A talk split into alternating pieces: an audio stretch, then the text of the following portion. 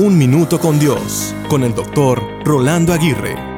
Amar a morir es la lección de la famosa película The Notebook, conocida como Diario de una Pasión en América Latina.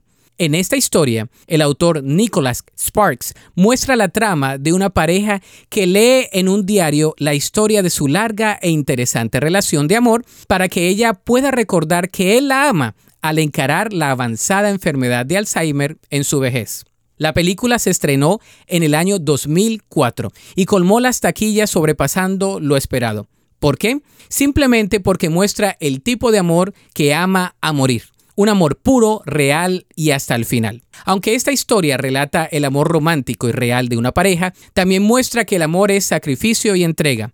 Amar es una decisión que produce hermosos sentimientos. Amar es una acción y no solo una emoción. La Biblia nos habla de un amor muy grande y es el amor de Dios. Ese tipo de amor es inagotable, incondicional e inquebrantable. Esta historia de amor está escrita en un libro llamado la Biblia, la cual es una carta de amor de Dios para rescatar a una humanidad perdida. El amor de Dios fue realmente un amor a morir.